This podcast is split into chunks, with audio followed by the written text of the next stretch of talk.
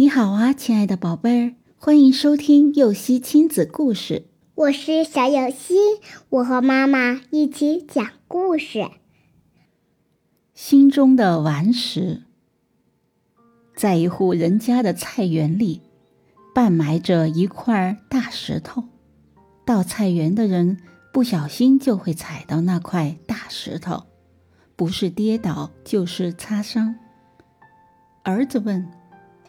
爸爸为什么不把那块讨厌的石头挖走？爸爸说：“你说那块石头啊，从你爷爷那时开始就一直放在那了。它的体积那么大，不知道埋的有多深。没事，无聊挖石头不如走路小心一点，还可以训练你的反应能力。”过了几年，这块大石头流到了下一代。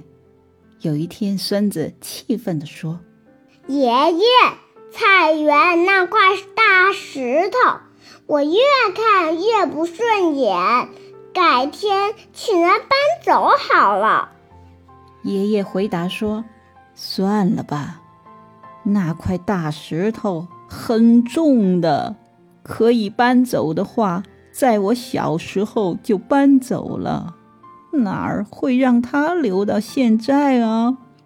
孙子心底非常不是滋味，他想着一定要把石头搬走。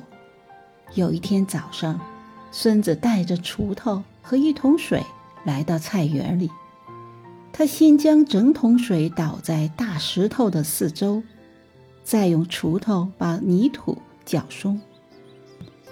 孙子早就做好了挖一天的心理准备。